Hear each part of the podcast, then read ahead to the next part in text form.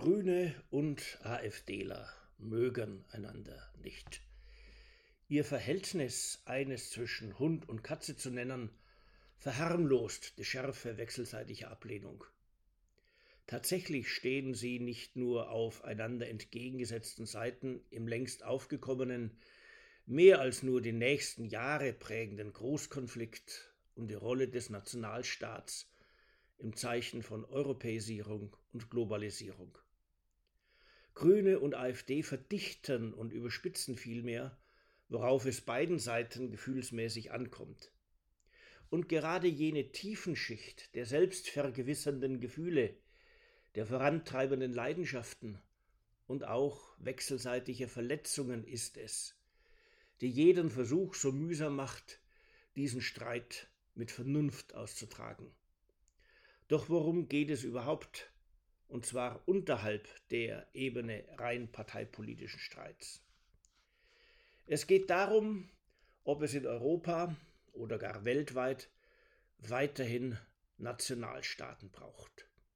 Also jene Dreiheit aus Staatsgewalt, Staatsgebiet und einem Staatsvolk, das sich als auf Gedeih und Verderb zusammengehörig empfindet, sowie glaubt, für einen besonderen Fleck der Erde in besonderer Weise zuständig zu sein und für die dort entstandene Kultur eben ganz besonders. Solche Staaten gibt es seit dem 19. Jahrhundert.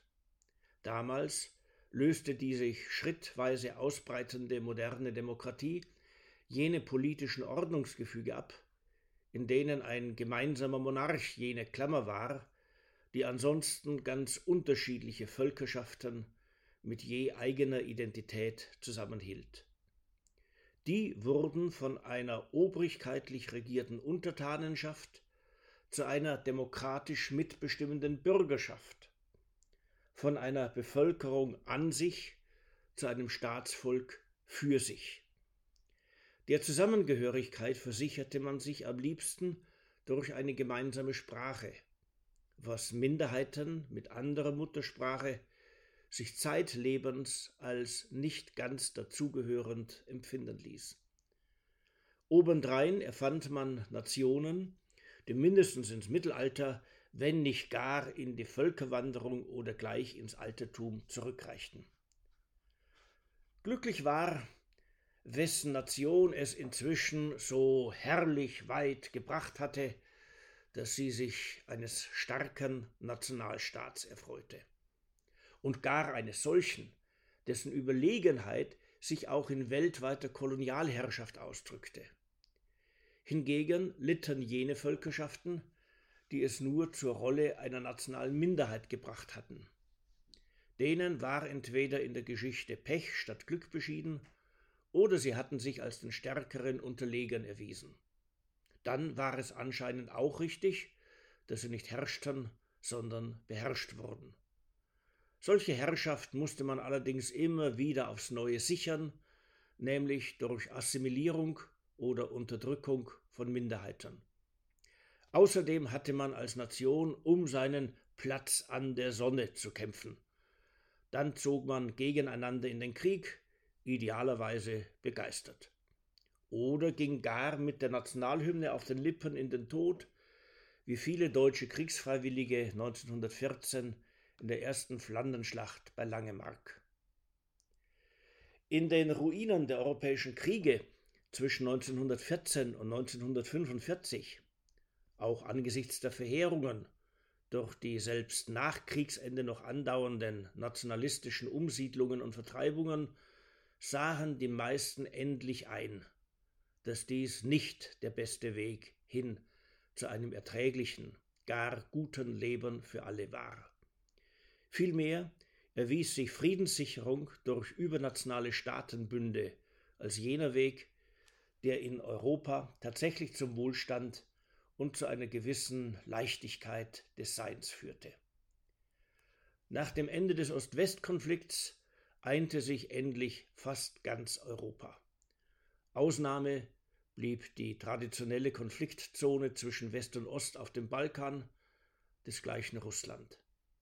Seit der mongolischen Invasion und der Ausdehnung des Kaiserreichs ist Russland eben nicht nur europäisch, sondern auch asiatisch.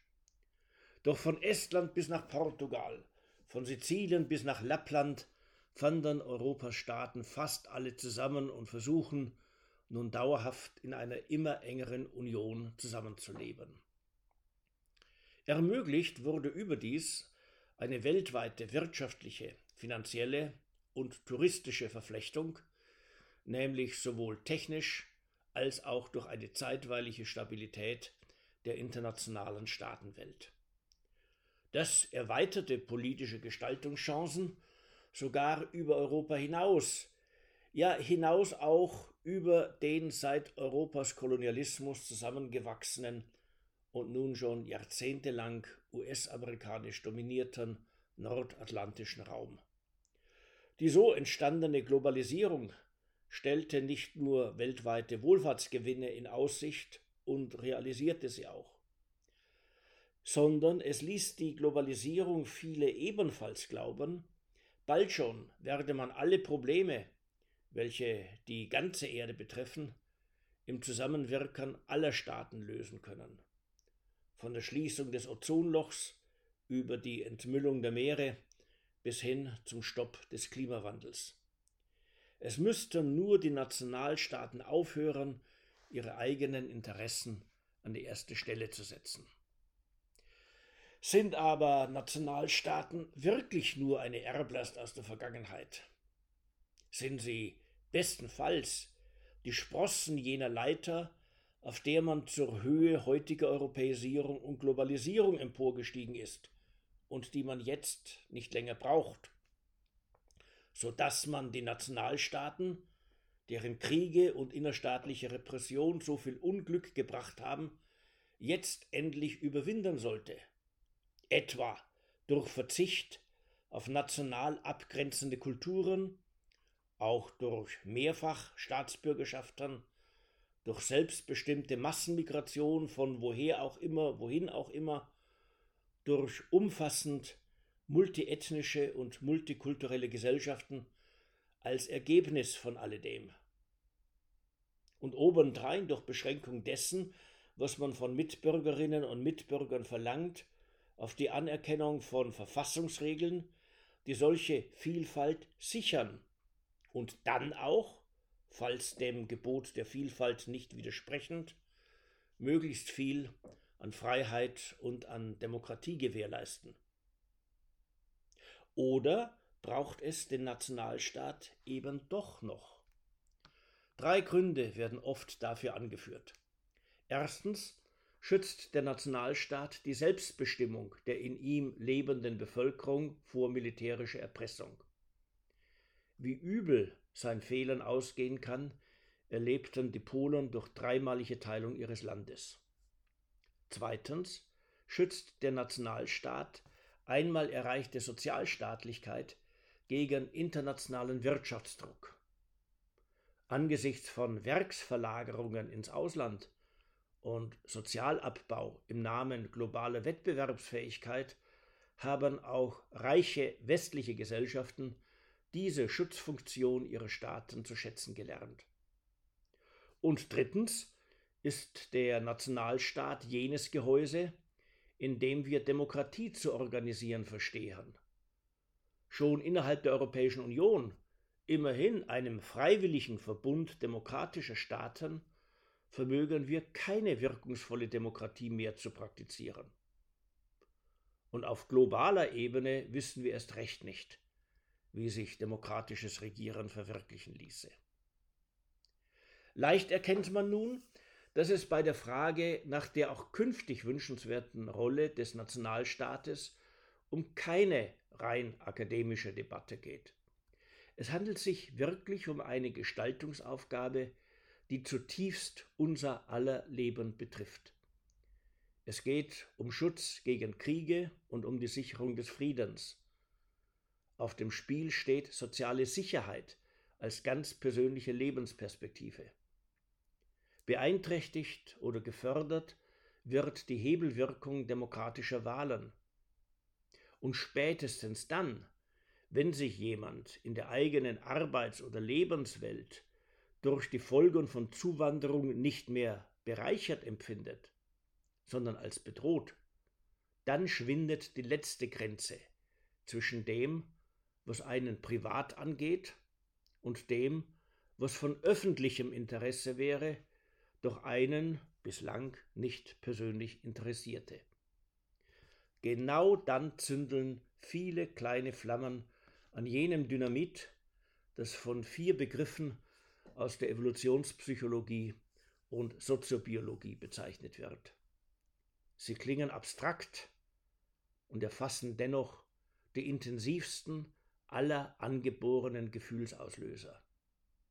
Es geht um Territorialität, also um den Wunsch, Herr im eigenen Hause zu sein.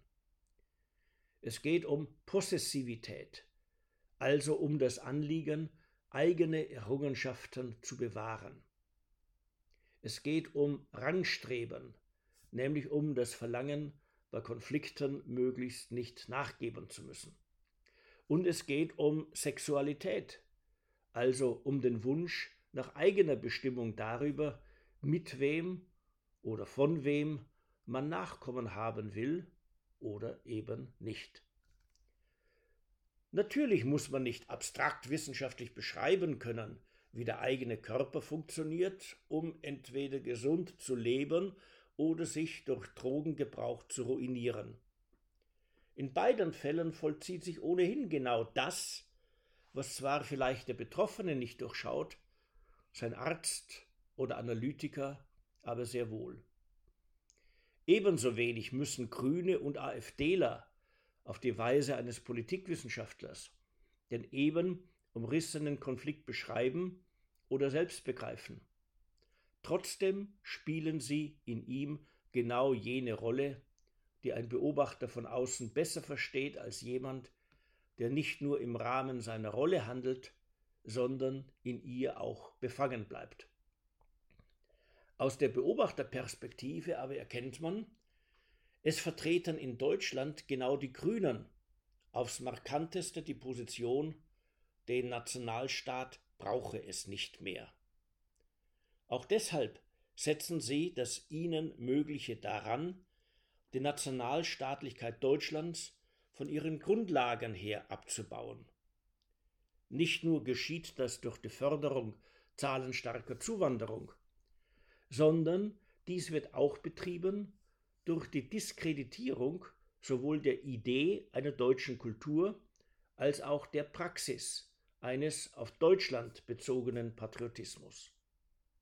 Umgekehrt betont niemand markanter als die AfD den Wert von Nationalstaatlichkeit, von deutscher Kultur und eines deutschen Patriotismus. Die letzteren betonen die Anliegen von Leuten, die alternativlos in einem Land oder Sprachraum leben müssen, während die ersteren die Interessen weltweit agierender Funktionseliten im Sinn haben. Dabei bestreiten beide Lager einander wechselseitig genau das, was ihnen jeweils am wichtigsten ist. Also können sie kaum anders, als einander immer wieder zu verletzen. Obendrein empfindet man in beiden Lagern wachsende Lust daran, immer grobschlächtiger übereinander zu sprechen, immer wuchtiger aufeinander mit Vorwürfen einzuschlagen.